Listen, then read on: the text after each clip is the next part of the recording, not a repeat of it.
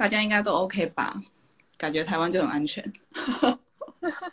哎、我今天去超市，大家那个超市几乎八成的人都有戴口罩、哎，我觉得超意外的。因为你们不是发出禁令吗？那好像是下礼拜是，就是下礼拜开始，德国汉堡规定说，呃，必须要戴口罩进入室内，还有那个公车那类的东西，就是大众交通。嗯，耶、看到你们也很开心。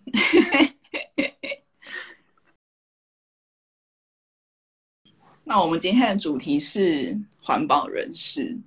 嗯，这到底是什么主题？大家有去看我们今天的 po 文吗？我们今天 po 文就是应该是 po 的蛮对呀、哎、我想的很认真的文稿，结果 好像没有什么效益。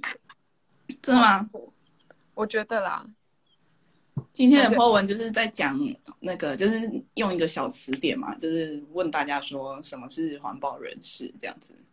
为什么大家，我们自己解答。我们自己解读环保人士的定义，但然后是会，嗯，你说什么？没有，这就只是那个酸的说法。对，就是那种对啊，对啊，对啊，就是某种嘲讽式的说法。嗯嗯嗯，然后会讲这个，就是因为某一天，就其实之之前就很常听到环保人士、环保人士嘛，但是就是最近这几天，然后突然有一天我就听那个 podcast，然后他就讲一个新闻，就说那个乌克兰那边就发生火灾嘛，然后靠近那个核电厂，然后他就说环保人士表达担忧，那我听到我就突然我就不知道哪根筋不对，我突然觉得很刺耳，想说环保人士表达担忧，就只有环保人士会担忧吗？或者说就是呃这件事情只有环保人士会关心，或是只有我们在关心吗？就是觉得很怪。就这件事不是大家都会受到影响吗？感觉特别讲到环保人士会担忧，就是觉得好像这只有环保人士的事情的感觉。而且因为今年地球日的主题是气候变迁，然后所以气候变迁其实我们每一次在那个地球日的时候，其实几乎每个地方都会有气候变迁的游行、气候行动，然后所以就是常常这些去游行、去上街头的这些人都被视就解读为说叫做环保人士。然后可是我记得我们是在二零一七年那一年的那个地球日的时候去参加在花博的一个展，一个诶不是展，那叫什么啊？呃市集。然后你说我们吗？对我们两个啊，那时候就是在摊位上面就有遇到那个 Martin，然后嗯。还一起拿那个地就是地球，然后合照，然后那时候我们好像就说什么是 Earthian，那是我第一次听到 Earthian 这个字，然后我就觉得 Earthian 这个字就是比较中性，就是我觉得其实跟环保人是是有一点类似的概念，就是我们都是在意地球的人嘛，然后可是 Earthian 就是比较。比较好像没有这被被这么多负面解读过，所以我就这次我们的 po 文就是一个中文一个英文，然后就想说，嗯，我们中文就酸一点，可是英文就是让大家在就是好好的去缓和一点嘛？对对，就是觉得每个人其实你都可以上街头，每个人都可以去表达你对环境的关心，包括就是你每天的一个一点点小行动都是一个关心。但有时候会，就是有些新闻会就会讲到说什么，呃，因为环保人士，所以这这个工程或者这个 project 就因此停摆。然后我就感觉就是环保人士很很很搞事哎、就是 这边作乱，害害某一个就是企划因此因此中断，所以就会觉得说大家对环保人士的想法感觉是有正有反的那种感觉。对啊，可以留言。我之前都没什么感觉，就觉得很中性，但是就是不知道为什么最近就是可能就是不知道哪一根筋不对，就突然觉得这个词就是我听起来不太开心这样。我第一次对这个词感到敏感是在鸟会工作的时候，然后我去参加一场呃类似公听会那种，然后当下就是我感受到很明显的不对等关系，就是有一些政府官员他们的那个讲话权很。就是有些人的那个说话权，就是比比我们还要大很多。就是他，比如说他可以享受三分钟，然后我只能一分钟。然后那时候我就第一次觉得说，以前我看那个一些新闻画面的时候，会觉得哦，这些人在激动什么？然后我当时就觉得，对我当下我真的只能激动，因为我就是被被压迫的那一方。然后所以我就觉得，我以前看他们会觉得很激动，然后就这这就是我对环保人士的想法，就觉得他们很激动，他们不知道在偏激什么这样。然后可是当我自己也是成为必须要发生的那一个人的时候，就会觉得，哦天哪，我真的也会变得这么激进，就对，比较激进。就是真的会觉得，哦，我我不我不这么做，我就会变，就是被我声音传不出去，不会被听到，就会觉得很难过。嗯，嗯嗯，就是其实这是一种手段，就像走上街头或游行什么，大家或是甚至是动乱，就是大家在倡议一个议题的时候，其实是为了要图提高那个显著度，所以就是变变得说有一些激烈的手段，但是他们的原意都只是怎么讲，就是想要达到那个目的的手段了。嗯，当你当你透过正常的管道没办法达到你想要的那个目的的时候，你就会寻求一个不一样的方法，然后呃，感觉比较激烈，可能会被别人觉得很激进的那种方法，然后想用这种方式去表达自己的诉求，这样。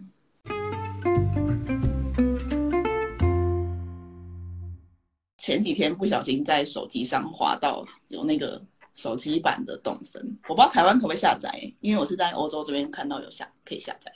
反正就是呢，你你要当个野人，然后你要去采果树，就是采你要当个采集业者，你知道吗？就是你要去采偶尔采采果树，然后捕捕鱼、抓抓昆虫这样子，然后去送给朋友，或者是做一些有的没的事情这样子。嗯然后这一切就是在你玩游戏的当下都觉得很合理，但是呢，有一天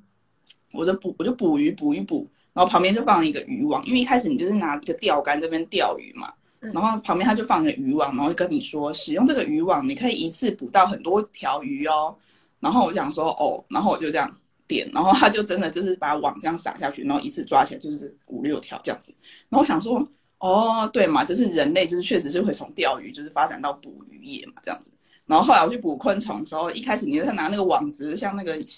日本的卡通写生那种，就是你要去用那个网子抓昆虫，然后抓一抓我，因为我我不知道手有点残还是怎样，反正就是有点抓不太到这样子。然后呢，他就旁边就放一个蜂蜜，然后他就说到这个蜂蜜可以吸引昆虫，然后你就可以一次抓到很多昆虫哦。然后我想说，天哪，还是诱捕哎、他他竟然在诱捕昆虫，他竟然在做这种事情。然后我就用，然后结果一倒，然后他就真的是四五五六只昆虫聚集在一起，然后你就很方便，就这样一次就抓到这样子。然后我心想说，天哪，人类真是贪婪，就是为了要就是短时间内，然后做到一个你原本不太容易做到的事情，然后就发展出这种使用工具。我就觉得天哪，真的太恐怖了，就很像一个就是你可以看从看到从一个野人这样慢慢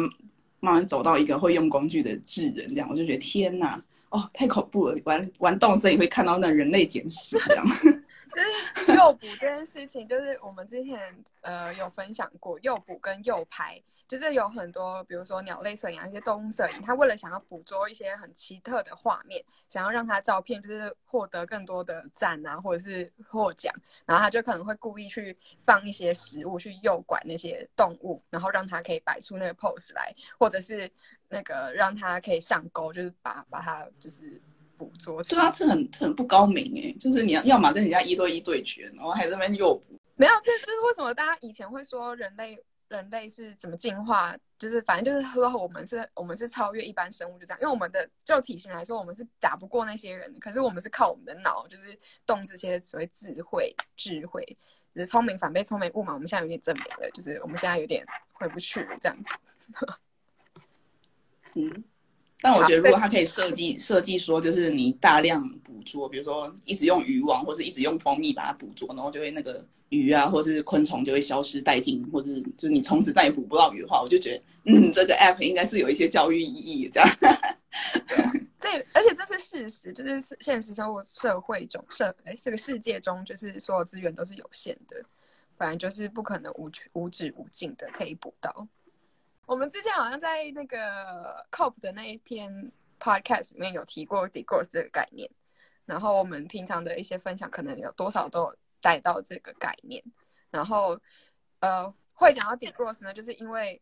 就是像刚刚那你讲的那个资源的问题，就是其实代表说我们资源是有限的。那假如说我们的我们的经济发展是靠这些资源，我们去捕获这些资源之后，然后才发展我们自己人类嘛。所以就是这是一个像是我们跟我们人类跟自然环境是一个竞争关系，就我们在抢同一个东西。然后，所以我们假如说今天要持续的经济所谓的经济发展的话，照原本的那个经济发展的话，那基本上就是这个地球的资源就会被，就是它就会是往下降。所以其实如果我们想要达到更永续的呃人类更好的生活的话，如果我们继续在只追求经济发展的话，那我们我们会把这些资源消尽，然后我们会没有我们现在喜欢的那些自然环境陪伴着我们，那就人类其实并不会过得比较快乐，所以才会出现 degrowth 这个概念，就是我们要把这个经济发展就是 hold down，只是让它不要再往上跑了，我们再去把。我们原本要往上爬的那个精力、时间或者是金钱，就是拿来做其他的事情，就是我们去更关心自己的内在生活啊，或者是关心我们的自然环境，然后就达成一个平衡之后，因为我觉得，就是像我们现在都会去期待说，COVID 的那个高峰点就是出现嘛，可是我们认为我们应该是自己想象中所有事情都有一个极限，那所以我们应该也要去认清说，自然呃经济发展也是会有极限的。就是所以才会有 degrowth 这个想法，我们已经到极限，该该往下了，这样子。就是 degrowth 这个字，就是嗯，有一些英文的那个作用，就是抵就是负面的成长的意思嘛，底就是就是减嘛，抵就是减，然后 growth 就是成长，所以这是减法成长。为什么会讲到这个？就是因为之前就是像我们一开始讲，就是很多人对。环保人士、环保团体的想法都是说很激进啊，然后很激动，为了一些或是就是一些在来乱的，你知道吗？就是来乱一些我们觉得很呃很很跟经济发展很有帮助的事情。那为什么会有这种言论出现？就是因为环保跟经济一直都是一个相反对立面的东西。就是我们如果做了环保，经济就必须牺牲；或者说我们呃如果 follow 经济的话，我们的环保就必须牺牲。但是抵过这个概念就是。把它变成并不是这么样对立面，而是应该是要就是有点相辅相成吗？我觉得这个可以从我们为什么要想要求进步这件事情来来来思考。就是我们以前在追求很多科技进步的时候，是期待说，哎，那我们用科技去取代我们的人力嘛？就比如说用扫地机器人取代我自己要扫地。所以其实我们在追求进步的同时，是期期待自己可以有更好的生活，但是。现在我们的发展有点错乱了，就是我们有了这些经济呃，或者说科技的各种发展、各种进步之后，我们人并没有把那些省下来的时间拿去回馈到自己，我们只是又在把那些时间拿去做更多的。往前推进，因为我们觉得好像这些这些经济、这些科技的进步、这些发展是好的，所以我们就想要继续再往更多的那个方向去走。然后，所以就被变成说，你原本追求的进步是，你就迷失了方向，你不知道说你当时追追求这个进步换得的那个好处跑去哪里了，所以你就只为只能够一直往前、往前、往前、往前追，然后就追到你后来就是好像也很空虚，就是你也没有得到真正所谓的快乐。所以，呃，就是呃，我们。这边有一个那个什么科科技导读的文章，里面就有提到说，耶鲁大学教授他说，那些呃经济学家凯因斯在一九三零年的时候就已经预测，我们随着生产力的持续提升，二十世纪末的美国人、英国人这些发展已进步发展的国家，将可以一周只要工作十五个小时。但我们现在已经二十一世纪了，结果呢，我们现在一天一个一个礼拜工作多少多少小时？只是社社畜们刚 留言，你工作多少小时？我知道我我之前实习的时候，曾经是我只要睁开眼就在工作，不然就是念书，就是你知道，就是没有没有没有回馈到自己。只是我们应该是要有更多的替代方案，去去去去重新思考，说我们现在这些金钱价值、这些经济发展的意义。如果我们继续这样做的话，就是。我们自己会消耗我们自己殆尽，然后也会把我们的地球资源消耗殆尽，那就是永远没有一个尽头。呃，会有尽头，对不对，我们会有尽头，我们就会被 我们就被地球 kick out，然后就是地球又要回到以前的那个冰封时代什么，或者是 whatever 时代，就是不适合人类居住的时代这样子。就像之前我们其实有一集 podcast 是在讲人类大历史，就是我忘记那标题是什么时候。从历史看二零二零灾难之类的，这是 podcast 那个标题。反正那本书《人类大历史》那本书是很有很有名的一本书。然后，呃，它里我我分享的那个章章节是说史上最大骗局——农业革命这样子。他就说人农业革命是史上最大骗局，为什么呢？因为大家都觉得说我们从采集变到农业，就像刚刚那个捕鱼变到那个什么钓鱼变到捕鱼，感觉是一个很大进步啊，就是我们。嗯，可以用更少时间获得更大的那个收获，这样子。但是走到最后，人类却发现他自己不快乐。比如说，我们因为种小麦，我们本来是采采集东西嘛，后来变种田。可种田之后，我们就要弯腰啊，捡石头啊，或者是要担心说台风来那个会有灾损啊什么之类的。就我们变得，我们好像一次后来获得的更多，但是却其实事实上并没有过得更快乐。那这是为什么？那个作者提到一个原因，很重要原因，是因为我们在做任何决定的时候，根本就没有想到后果。我们不知道说，我们从采集变到农田的时候，我们后来会面临什么问题？比如说疾病啊，或者说我们刚刚讲灾损的问题，我们都没有担心到。所以，我们其实是有点算是无知的动物，你知道吗？我们是无知的人人类，所以我们就一直往一个我们觉得应该是更有效率的，或者是说应该可以更有收获的地方，往那个方向前进。但是我们却忽略了，我们应该要保有我们原本的韧性，就是那个弹性，应该说弹性，就是我们。我们不能就是孤注一掷那种感觉，懂吗？就是像刚刚提到那那一个文章，就科技导读那个文章，他也有说，就是我们这次 COVID 会这么严重，或影响到经济啊，或者各各个方面，都是因为我们都没有呃弹性，或是那个后面的保留保留空间的概念。我们就是一直往前，一直往前冲。我们为了要往前冲，所以我们牺牲了我们原本应该要保留的弹性。所以这就是这件事情才会。让我们觉得说 d e g r o s 这件事情是更重要的。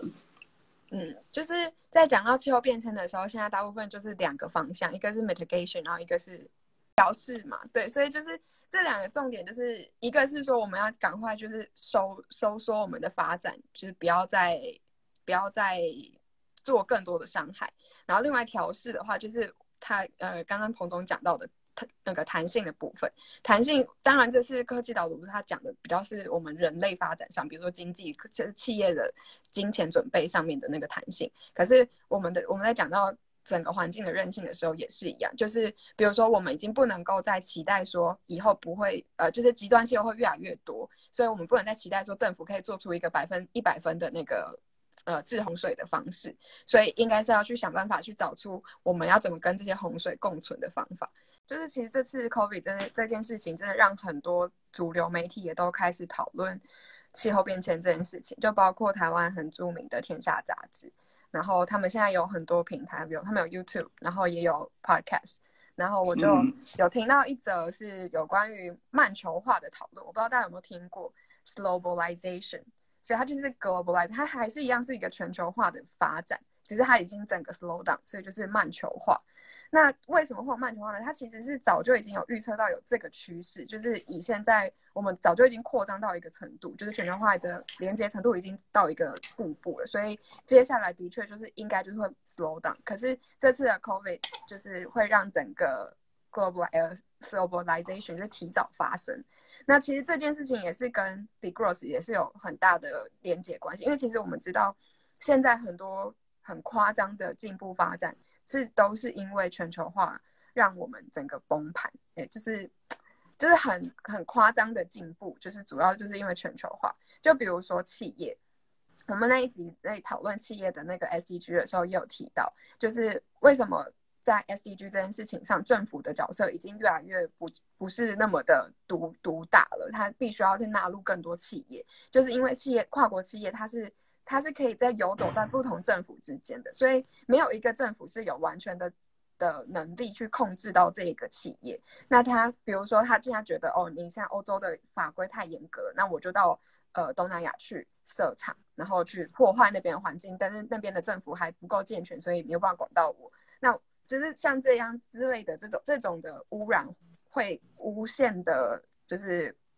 成长，就是主要因为这个全球化。我们企业的发展，就人民的脚步进度进步角度比我们的规范进度还要快太多。我们规规范速度就是跟不上，也就是市场如果照他自己的去发展的话，那我们就是会整个崩溃这样之类的。那所以，呃，现在慢球化的话呢，就是跟 degrowth 的相关性，就是我们如果把这个发展，就是我们缓一缓，我们再重新去思考。这次 lockdown 结束之后，我们是要是直接 back to normal 吗？或者是 back to business as usual 吗？应该不是，我们应该是要去思考说，哎，那其实之前这样子发展是让我们有 COVID 这么大的灾难，那我们其实现在要结束这件事情的时候，我们应该是要去调整我们的脚步，要怎么让我们接下来的事情去发展的更就是我们刚刚前面讲到的，就是不是只有经济发展，你的人的内在的发展跟环境的整个共存共荣，只是这这个已经不是口号而已，这是我们应该要去执行、应该去追求的的目标。嗯。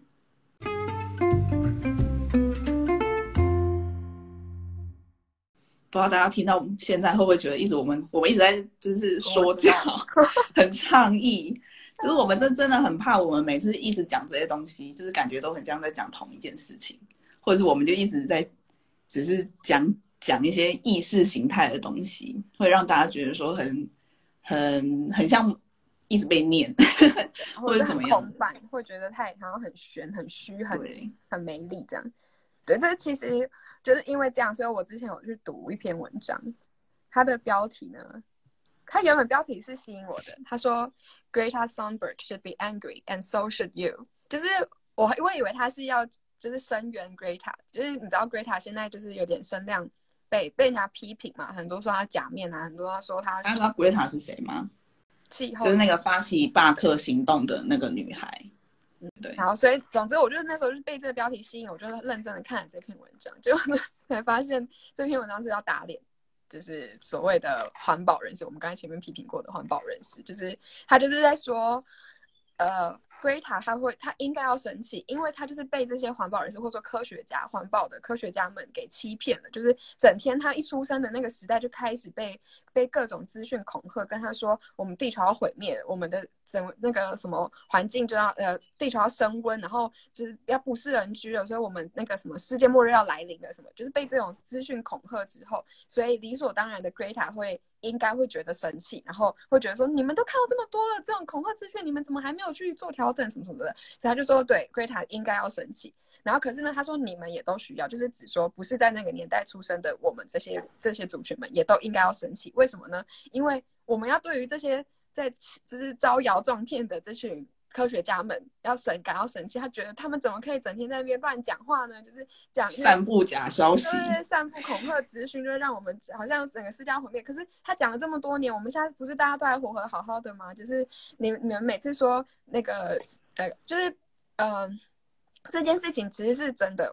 有的确，科学不是完美的，所以它的很多预测是不可能是直接百分之百的实现。就比如说，之前有可能有有有人预测说，战后的那个人口大暴增之后，然后我们的我们就全世界会发生粮食危机，所以人类会瞬间暴减。结果发就没有，我们反而因为配合上农业革命，所以整个人口是更成长的。就是因为这些这些农业是可以支应付到更多的人，然后需需要销售到更多的人，所以它就生更多的人。所以其实人人口成长是反而更持续持续往上涨。所以就是诸如此类的这种批评，他们就会说：啊，你们预测那么多世界毁灭，那我们现在毁灭了吗？还没啊，只是你要说。比如说，现在呃，很多人在讲的那个塑胶议题，说二零五零年海海洋里面那个塑胶会比鱼还要多。然后，可是等到二零五零年的时候，可能我们比如说有人在发展那个 vacuum 嘛，就把那些吸尘器，对，然后所以就可能有一些科技中，然后就又二零五零年，哎，鱼好像还是比塑胶多，然后所以他们又在打脸这些科学家们什么的。然后所以他的这一篇文章就在讲说，所以这群科学家们，你们就是给我滚。然后，所以就是我看了那篇文章之后，我真的太傻眼，就觉得就是 climate denier，就是所谓的不相信科那个不相信气候变迁的人还是很多。然后还可以讲的很像据理力争，就是对，就是像像可以都可以每一个都可以像 Trump 一样，就是这么的不要脸，就是连批评，就是呃这群科学家们哦，他们的批评的点是说，因为。只这这学科这学这些科学家们要这样招摇撞骗，就是为了要骗钱。就是因为如果可以把这个大家议题导向说，哦，我们就是真的有气候变迁这件事情的话，就是大家就会投入更多的资源给他们去做研究，然后研究说找出方法啊，然后找出就是到底根源是什么，然后我们要怎么解决，怎么去避免巴拉巴拉的。所以他们就说，这这他也是一切都是阴谋论，就是说我们这群，所以我们是邪教，对，就是类类似这种感觉。对，就是我们他，所以他就说，我们全部人都应该对这群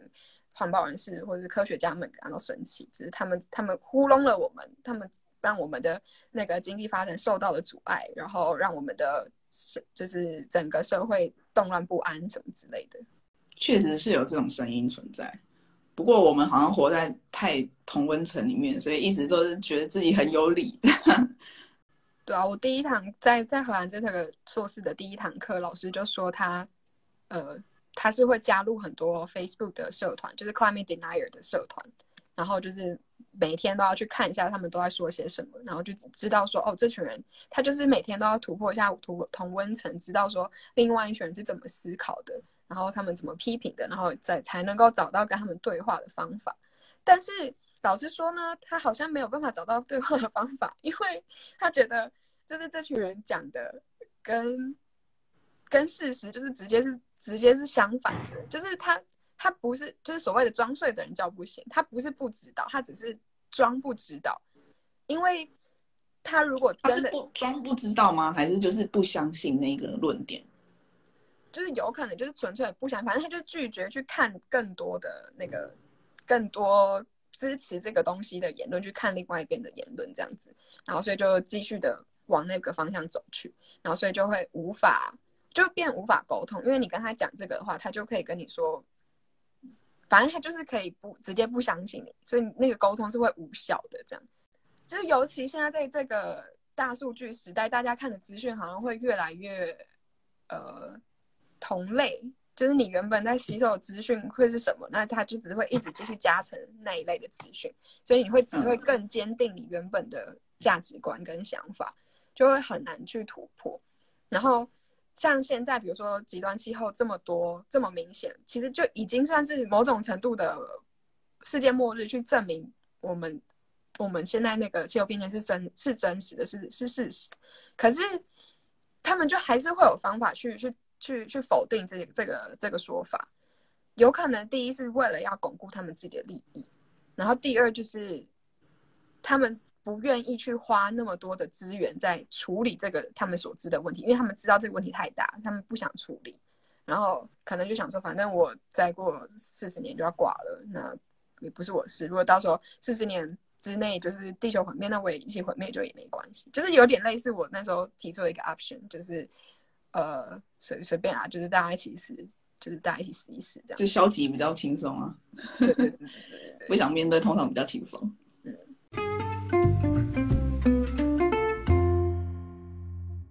我觉得永续实际实上这一块也是，嗯，很需要讨论的，就是在永续这个层面也是很很多需要讨论的。嗯，就是那些大量产生的快时尚，他们其实那些工人是。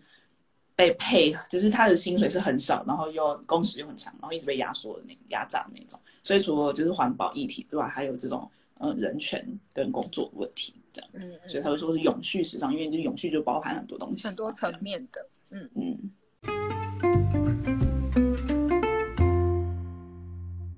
之前有一个很敬重的主管，他跟我说过：“Knowledge is not power, knowledge is responsibility。”就是。我觉得这句话到现在对我来说都还是一件很很很真实，然后很沉重的话。就是其实当你知道越多的时候，你不是要用这个知识去做什么东西，就是不是像他们想象中的那样说，我要用这个呃，就所谓环保人士在再去混淆视听，然后去把资源拢到自己身上。我觉得不是，是你是要把这些知识当做你的责任，就是你已经知道这件事情，所以你要知道，要让更多人知道。你会觉得这件事情很重要，然后你要让更多人知道这件事情很重要，然后让更多人知道怎么一起去解决这件事情。所以它是一个责任，而不是不是所谓的 power。嗯嗯，就像我们为什么会一直想要分享，其实对我们来说真的是没什么好处，其实而且蛮累的。但是就是不知道有一种无法坐视不管的那种责任感，就是因为你真的已经知道这件事情，然后你就会觉得说。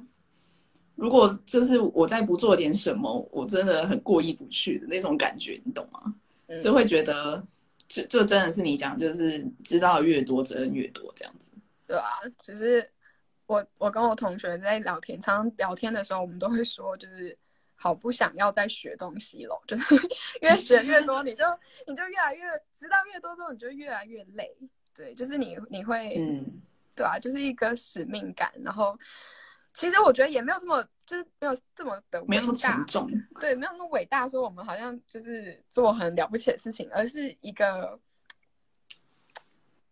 对我也不知道怎么讲，就是就是好像知道，然后我我发现其他人不知道，我就觉得天哪，你不可以不知道，就是这件事情其实跟我们都有关系，这样之类的，然后就会觉得好，我一定要分享。然后所以我觉得有时候在那个社群平台一直要分享我们写的东西或什么，就是一直在自吹自捧自什么之类的时候，就是有时候我会很很怕大家会觉得很反感，会觉得说，嗯就是你整天在宣传你自己干嘛？就是，但我我们其实不是说想要什么成为什么百万网红那种目标，只是只是纯粹觉得我们花那么多心思写的东西，准备呃准备的资料，就是想要让更多人看到，更多人知道。然后，但是我也知道，就是现在这个资讯爆炸的时代，就是没有人有理由，就是一定要先选择接收你的资讯。所以就是我们也还在持续的学习，怎么让大家是可以很轻松，然后就是没有太多压力负担的去知道这些相关的事事情。所以我们现在才会在呃 IG 平台啊，就是用一些比较更多是更多图片互动式的方法，然后在 Podcast 用声音，就是在你只是做事的时候可以用听的，然后还是有持续在更新文章。就是如果你真的对那些议题有兴趣的话，是可以看到文字这样子。嗯，最后他竟然在宣传，哎，就是讲到就顺便嘛。哦，但我会一直分享我我自己的出发点是觉得就是这件事情是我做得到，我为什么不做的那种感觉，就是我不是科学家，我没办法去做一个很很认真的研究，或者是去做一些呃很伟大的发明或怎么样，但是我我可以从我生活开始做起，并且就是分享给大家说我我的生活是怎么做的，然后说不定这样子大家一起做起来就会。就是有一点稍微的帮助，我不知道，我就是觉得我可以尽一己之力，或者是这是我能做得到的事情，那我就做，我何乐而不为？这种这种感觉，嗯，就是我们一直会有文章跟 podcast 更新，那就是哦，我们因为我们就会很认真做功课，然后收集资料，然后产出，所以希望大家就是如果有心之余、有力之余，就是可以帮我们分享这样子。讲一下我们现在固定的那个更新时间，就是我们哦脸书每个礼拜四都会发文，然后脸书发文的话，主要是更新我们的 podcast 或者是我们的部落格，就是要么是文章，要么就是大家可以用听的，就是每周会有一一则，反正就是就是比较大的很完整的。然后我们的 Instagram 的话呢，每天都会发现实动态。那个 Instagram 的贴文的话，就是每个礼拜二跟礼拜六会更新，这、是固定的。其他如果有不定时的，就是那就是我们多余的时间可以做的别的事情，或者像然后 Instagram 的更新就是把我们嗯、呃礼拜四更新的东西，就是文章或是 podcast，然后比较有重重要的东西，就是把它图文化，就希望大家比较轻松可以消化它。如果之前错过的话，可以再看一次，然后顺便分享给看得懂英文的人，这样。或者是要学英文的人。我们的 Instagram 的动态之后还会出一些系列，就是有趣的系列，比较有知识性，可是又比较趣味性的，让大家可以就是大家有 idea 可以推给我们。对，或者你想知道什么，你也可以跟我们说，我们可以去筹备这样子。对，大概是这样，就是期待在持续的分享更多元的方式跟大家分享。